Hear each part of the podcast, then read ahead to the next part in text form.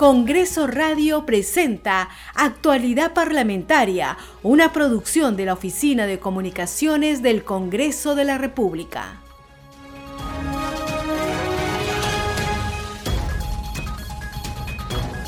¿Qué tal amigos? ¿Cómo están? Bienvenidos. Empezamos actualidad parlamentaria. Hoy es lunes 10 de octubre del 2022. Les acompaña en la conducción Perla Villanueva, en los controles Franco Roldán. A continuación, las principales noticias del Parlamento Nacional.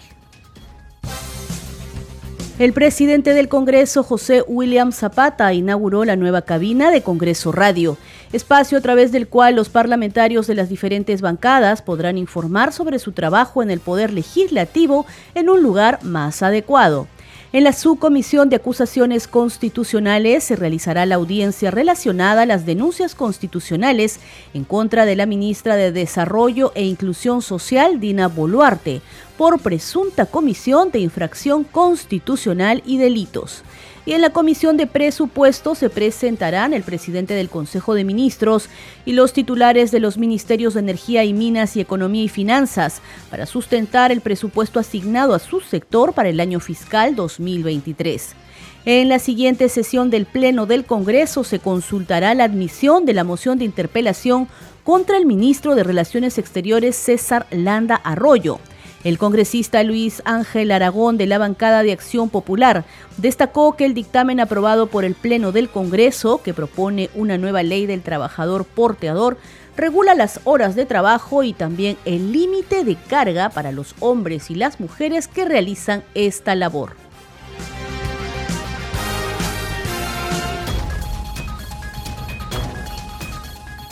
Empezamos esta edición de Actualidad Parlamentaria a través de Congreso Radio contándoles que el presidente del Congreso, José William Zapata, inauguró esta mañana la nueva cabina de Congreso Radio, espacio a través del cual los parlamentarios de las diferentes bancadas podrán informar sobre su trabajo en el Poder Legislativo en un lugar más adecuado. Vamos con la entrevista que realizó nuestra compañera Danitza Palomino al titular del Poder Legislativo. Y vamos de inmediato con Danixa Palomino, a quien le damos la posta informativa. Danixa, muy buenos días. Felicitaciones por la nueva casa.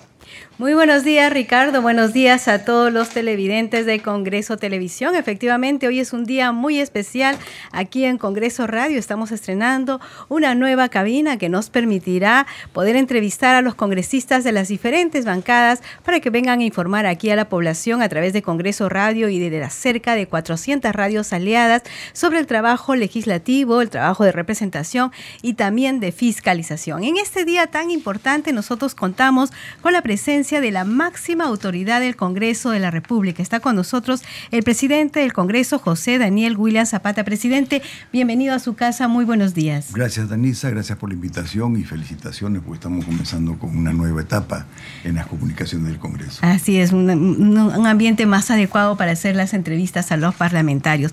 Presidente, usted cuando ha iniciado su gestión ha dicho que va a ser una defensa de la democracia, de la constitución, de la institucionalidad y de hecho es un compromiso que usted ha asumido con la población, porque también ha dicho que en sí la, idea fuerza de esta gestión es servimos a la nación, ¿verdad?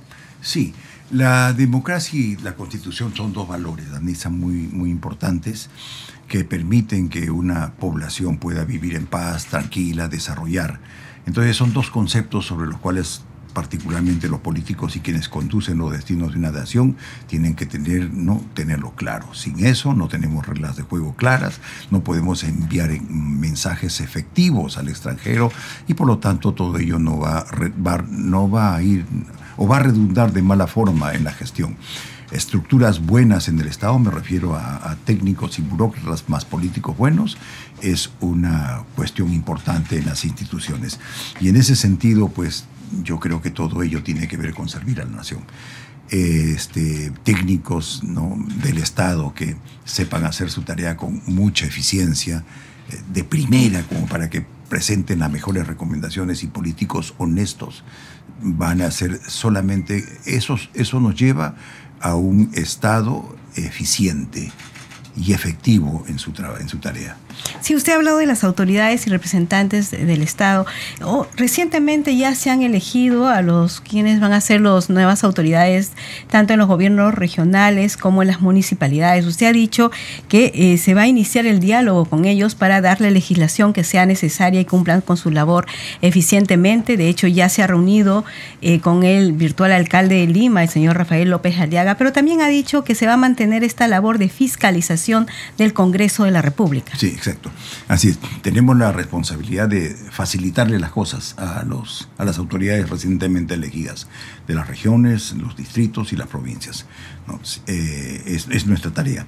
Ellos tienen que rendir cuentas a quienes los eligieron, ¿no? haciendo que funcione bien su organización. Y para eso yo los exhorto a en, lo mismo que acabo de citar, si no tienen unas estructuras gubernamentales en cada nivel, o sea, me refiero a buenas, no amigos, no a personas que solamente van a ir a, vivir del cargo, no, a personas que hagan eficiente su tarea, que recomienden lo mejor, muy bien, calificadas, entonces vamos a tener que, van a tener éxito y obviamente ellos tienen que ser personas honorables. Nosotros vamos a ayudarlos con todo lo que sea legislación, no es un favor, es nuestra responsabilidad y lo vamos a hacer bien y ahí para eso tienen a los representantes de sus regiones eh, este, y a los congresistas que los representan. Por otra parte, Sí, ayudar también a que su tarea sea buena es fiscalizarlos. Es fiscalizarlos, estamos haciendo un trabajo que vamos a compartir con los congresistas, ¿no? que son listas de control, que, las cuales van a ser enriquecidas por los mismos congresistas, de tal forma que con ello puedan ir a, los gobiernos ¿no? que están en el segundo y tercer nivel del Estado, de tal manera de que puedan hacer una fiscalización muy bien hecha y de tal forma que, vaya generando eficiencia en la organización. Además, en las comisiones seguramente ya los estarán invitando. Ricardo, te damos la posta informativa. Perfecto, muchas gracias, presidente. ¿Cómo está usted? Muy buenos días. Bueno, dentro de las facultades y prerrogativas que tiene el Parlamento está la de nombrar al defensor del pueblo. La sesión del último jueves no se llegó a un consenso entre los tres candidatos y lo que usted comunicó a la representación nacional y al país es que la comisión que se encargó de esta selección de postulantes tiene un plazo de 10 días, que entiendo son 10 días calendario.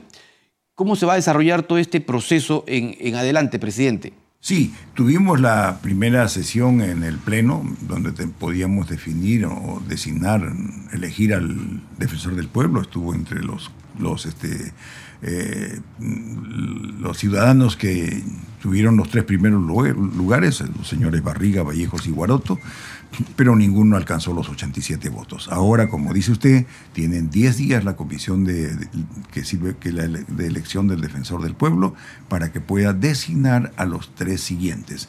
Luego pasaremos nuevamente al pleno, a la votación y esperemos que podamos ya designar al defensor del pueblo. Bien, presidente, muchísimas gracias por acompañarnos en esta inauguración del Congreso de la República, de la cabina de Radio Congreso. Si usted desea agregar algo. Sí, yo los quiero felicitar, Danisa, por la, por la magnífica labor que ustedes han hecho. Este, tenemos, yo estuve en esta cabina hace un tiempo atrás y obviamente era, es diferente. El fondo que tenemos ¿no? es, es, es, es, muy bonito. Esto también hace que este, podamos llegar ¿no? hacia la población con un escenario, con un set muy bien presentado, más adecuado. Esto va, y, además tenemos este, ya una multiplataforma donde podemos unir a la radio y a la televisión y a las redes sociales. ¿no? Lo acabamos de ver en estos momentos, ¿no? cuando tuve una participación con radio, las redes, esto obviamente va a, va a servir para poder llevarle a la comunidad, a la población, información rápida, oportuna, creíble, ¿no? Y esa es la tarea del, del Congreso. Además vamos a poder transmitir también el desarrollo de las comisiones por radio. Y es bueno que la población se vaya interesando. Yo creo que lo, lo que está sucediendo ahora es una razón importante para que la población se interese en saber lo que pasa en la política. Y, y nosotros desde esa parte podemos colaborar, haciendo que eh, nuestros ciudadanos vean y escuchen cómo se hacen las comisiones y todo lo que funciona aquí en, este lugar donde se formulan las leyes, se hace fiscalización, se hace control y se representa a la población. Y también las sesiones del Pleno del Congreso. Y la, por supuesto las sesiones del Pleno del Congreso. Muchas gracias, Danisa, por la invitación. Muchas gracias, presidente. Bien, ha sido la entrevista con el el presidente del Congreso de la República, quien ha tenido la gentileza de estar aquí en los estudios de Congreso Radio en esta inauguración de la nueva cabina. Nosotros regresamos con más información. Escuchemos ahora parte de lo que fue la bendición de las instalaciones de Congreso Radio a cargo del Monseñor Ángel Ortega Trinidad, capellán del Congreso de la República. En nombre del Padre, del Hijo, del Espíritu Santo. Amén.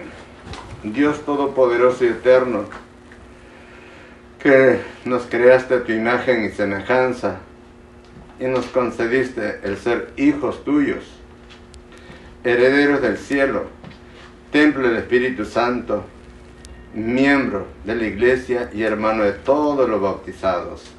Esta mañana tus hijos del Congreso de la República inauguran esta emisora para comunicarse con el público, con los usuarios, para transmitir la verdad, para transmitir palabras de unión, de fraternidad, de respeto que todos los que laboren aquí, Señor, al iniciar su jornada, se encomienden a tu Hijo Jesucristo, al Espíritu Santo y al Padre Eterno.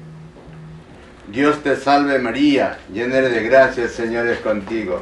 Bendita eres entre todas las mujeres. Bendita el fruto de tu vientre Jesús. Santa María, Madre de Dios, ruega por nosotros pecadores ahora y en la hora de nuestra muerte. Amén.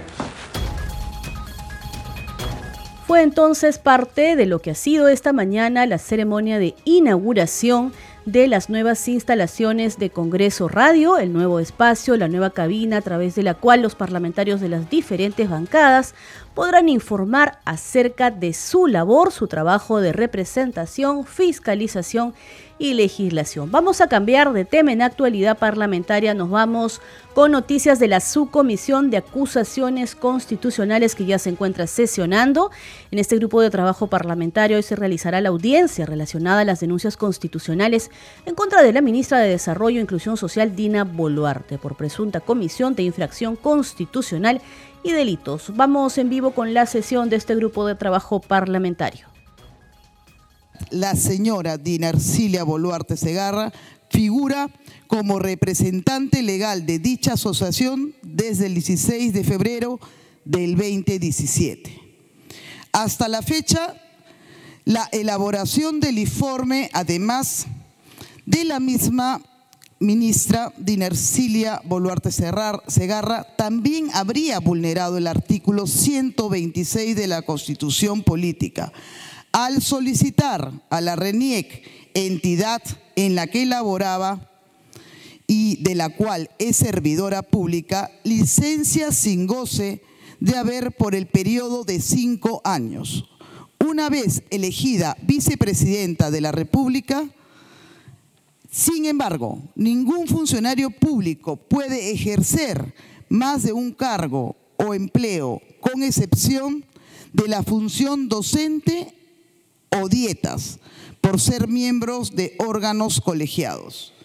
Por otro lado, con fecha primero de junio del 2022, presenté un escrito de ampliación de la denuncia constitucional 269 sustentado en el informe del portal periodístico Epicentro, que da cuenta de un supuesto trámite realizado por la ministra Dina Ercilia Boluarte Segarra, en abril del 2022 ante la Gerencia de Desarrollo Económico de la Municipalidad Metropolitana de Lima. Dicho trámite habría tenido por objeto obtener la licencia de funcionamiento del Club Departamental Apurímac, que tres años atrás habría sido revocada por la eh, autoridad edil por quejas del vecindario por lo cual habría suscrito los siguientes documentos. Un formato de declaración jurada para licencia de funcionamiento. Declaración jurada sobre el giro de actividades del club. Declaración jurada de representación legal y una carta poder para tramitar la licencia. Asimismo, en el documento hago referencia a dos entrevistas realizadas por Willax TV el 29 y 31 de mayo del 2022, donde el ex alcalde de Lima, Jorge Muñoz Wells, en la que mencionó que la vicepresidenta de la República, Dinercilia Boluarte Segarra, lo habría llamado para que le resuelva unos temas relacionados al Club Departamental Apurímac. También contiene el informe periodístico propalado por el programa de edición especial de fecha 29 de mayo del presente, en el que se menciona que la misma ministra Dinercilia Boluarte Segarra habría concurrido a la notaría Loli el 20 de septiembre del 2021, donde presuntamente firmó con su puño y letra un expediente de seis páginas en su calidad de vicepresidenta de la Asociación Privada del Club Apurímac. Escuchábamos parte de la intervención de la congresista Norma Yarrow Lumbreras, parlamentaria de la bancada Avanza País, en la subcomisión de acusaciones constitucionales. Vamos a dejar de momento ese grupo de trabajo parlamentario que continuará sesionando para informarles que también en la Comisión de Presupuestos se presentará en la sesión de hoy el presidente del Consejo de Ministros, Aníbal Torres, y los titulares de los ministerios de Energía y Minas, de Economía y de Finanzas. Esto será para sustentar el presupuesto asignado a su sector para el año fiscal 2023. Sobre esa información, les vamos a brindar detalles más adelante. Continuamos en actualidad parlamentaria. El sábado 8 de octubre, el presidente del Congreso, José William Zapata, participó en la ceremonia cívico-patriótica en conmemoración del 201 aniversario de creación de la Marina de Guerra del Perú y el 143 aniversario del glorioso combate naval de Angamos, que se realizó en la Plaza Grau del Callao. El informe es de nuestra compañera Helen Vances con legítimo derecho en su mente y corazón llevarán impresos los colores de nuestra sagrada bandera. Soy naval, siempre naval. Honor y gloria al caballero de los mares.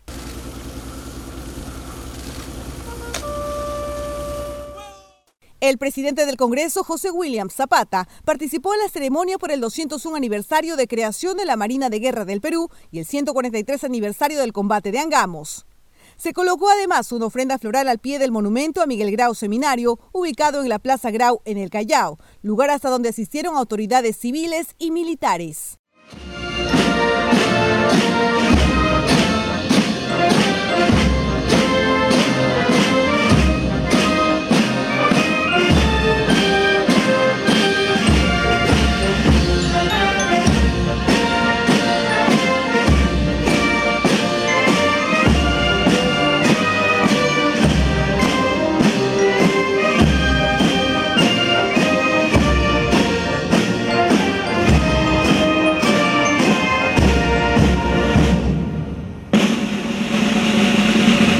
En la actividad conmemorativa también participaron congresistas de la República como Diego Bazán de Avanza País, presidente de la Comisión de Defensa, Enrique Won de Podemos Perú, Tania Ramírez de Fuerza Popular, entre otros. Como parte de la actividad se realizó un breve desfile de distintos agrupamientos.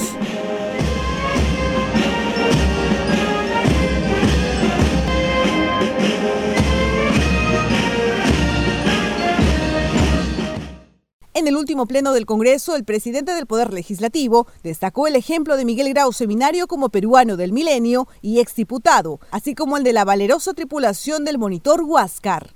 Quiero finalmente unirme a las voces de quienes visten con orgullo el uniforme de la Marina de Guerra para decir junto con ellos, en honor a los grandes hombres que tuvieron acciones de gloria, la magnífica letra de su himno de la del himno de la Marina de Guerra. Y dice así en una parte de este hermoso himno, Miguel Grau continúa presente sobre el puente del Huáscar sin par, el centauro nobleza y acero, mejor marinero jamás tuvo el mar. ¡Viva la Marina de Guerra del Perú! Recordemos que el presidente de la mesa directiva es un militar en retiro que fue jefe del Comando Conjunto de las Fuerzas Armadas. Cambiamos de tema porque en la siguiente sesión del Pleno del Congreso se consultará la admisión de la moción de interpelación contra el ministro de Relaciones Exteriores César Landa Arroyo. Seguimos con más noticias en actualidad parlamentaria y el congresista Luis Ángel Aragón Carreño de la bancada de Acción Popular destacó en entrevista con Congreso Radio que el dictamen aprobado por el Pleno del Congreso, que propone una nueva ley del trabajador porteador, regula las horas de trabajo y también el límite de carga para los hombres y las mujeres que realizan esta labor en todo el territorio nacional. Vamos a escuchar parte del diálogo que sostuvo con nuestra compañera Danitza Palomino. El porteador es aquella persona que presta su servicio normalmente a las agencias de viajes, no a las agencias de viajes y turismo. Entonces, en estas agencias eh, de viajes y turismo, ¿no? El porteador es aquella persona que carga provisiones, alimentos, acompaña a los turistas cuando hacen sus escalas pues este a, los nevados, a la montaña Salcantay, a la montaña Usangate, en la cordillera Blanca, en la cordillera de los Andes, la que acompaña a los turistas llevando alimentos, carpas, provisiones, eh, también el, esto pasa en el camino Inca hacia el cementerio histórico de Machu Picchu. Entonces estas personas, digamos, eh, tienen pues una relación de subordinación a su empleador. ¿Y quién es este su empleador? Es el operador de turismo, o sea, es la agencia de viajes que presta servicios de transporte, ¿no es cierto? Los porteadores, transporte de carga. En el fondo son transporte de carga, de carga de bienes, digamos, de manera temporal e intermitente, bajo las eh, facultades del empleador, que como repito, es el señor que hace las agencias de viajes. Entonces, el trabajador por... Sí, sí, se ha visto problemas, sobre todo en los horarios, ¿verdad?, de trabajo, la jornada laboral. Bueno, sí, eh, esta nueva ley lo que trata de establecer es que obviamente eh, exista pues este un horario, un horario que el trabajador porteador esté sujeto a un horario establecido, pero este este horario no puede ser más de ocho horas diarias, no puede ser más de ocho horas diarias, no este o 48 horas semanales por el servicio específico que está brindando. Digamos, esto tiene que estar de todas maneras regulado en la ley porque nos parece importante pues este que pueda el, digamos el, trabajador no ser explotado. Ahora, el trabajador porteador, de acuerdo a esta, esta modificatoria, si bien es cierto, puede realizar un máximo de 48 horas semanales, ¿no? Pero tiene que tener condiciones. Esto también se está, digamos, introduciendo en la modificatoria. Eh, antes no, no tenía condiciones de trabajo. Por, por ejemplo, a partir de esta ley, el porteador tiene derecho a qué cosa? Primero, dotación de alimentos, basada en una dieta nutritiva, tiene que darle el empleador. Después tiene que tener un límite de carga, eso no estaba en la ley anterior, o sea, existía lamentablemente mucho abuso en, muchos operadores de turismo. Un límite de carga para los varones hasta de 20 kilos y en el caso de las mujeres hasta 15 kilos. Dicha carga tiene que ser supervisada pues, por la autoridad inspectiva de trabajo. Eso también está en la, en la nueva ley, se, se pone ese límite de carga. Otro, otra, otra modificación, el periodo de descanso debe garantizar la recuperación del trabajador no tiene que haber un periodo de descanso. El pernocte debe realizarse en ambientes adecuados, etcétera, bajo techo y durante los días de prestación de sus servicios que garanticen su cuidado de la salud y de la vida. Entonces, estas son, este, digamos, especificaciones que la anterior ley no la tenía. En el caso de la remuneración, el trabajador porteador bueno, percibe como único pago por el servicio brindado una, una retribución mínima no menor del 3% de una unidad impositiva tributaria, ¿no es cierto? No menor del 3% de una unidad impositiva tributaria por cada jornada diaria. Este programa se escucha en las regiones del país gracias a las siguientes emisoras. Radio Inca Tropical de Abancaya Purímac. Cinética Radio de Ayacucho, Radio TV Shalom Plus de Tingo María, Radio Las Vegas de Mollendo Arequipa, Radio Star de Mollendo Arequipa, Radio Madre de Dios de Puerto Maldonado, Radio Amazónica de Satipo en Junín, Radio TV Perú de Juliaca Puno, Radio Amistad de Lambayeque, Radio El Pueblo de Ayacucho, Radio Satel Perú de Lampa en Puno, Radio La Voz del Valle de Aplao en Arequipa, Radio Líder de La Unión en Piura, Radio Victoria de Ocros de Huamanga, Ayacucho. Estos son los titulares de cierre. El presidente del Congreso, José William Zapata, inauguró la nueva cabina de Congreso Radio, espacio a través del cual los parlamentarios de las diferentes bancadas podrán informar sobre su trabajo en el Poder Legislativo en un lugar más adecuado. En la subcomisión de acusaciones constitucionales se realizará la audiencia relacionada a las denuncias constitucionales en contra de la ministra de Desarrollo e Inclusión Social, Dina Boluarte, por presunta comisión de infracción constitucional y delitos. Y en la Comisión de Presupuestos se presentarán el presidente del Consejo de Ministros y los titulares de los Ministerios de Energía y Minas y Economía y Finanzas para sustentar el presupuesto asignado a su sector para el año fiscal 2023. En la siguiente sesión del Pleno del Congreso se consultará la admisión de la moción de interpelación contra el ministro de Relaciones Exteriores César Landa Arroyo el congresista Luis Ángel Aragón de la bancada de Acción Popular destacó que el dictamen aprobado por el Pleno del Congreso, que propone una nueva ley del trabajador porteador, regula las horas de trabajo y también el límite de carga para los hombres y las mujeres que realizan esta labor.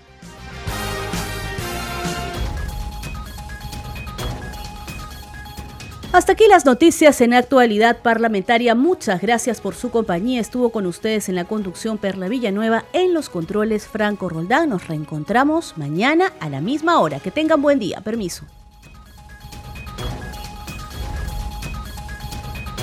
Congreso Radio presentó Actualidad Parlamentaria, una producción de la Oficina de Comunicaciones del Congreso de la República.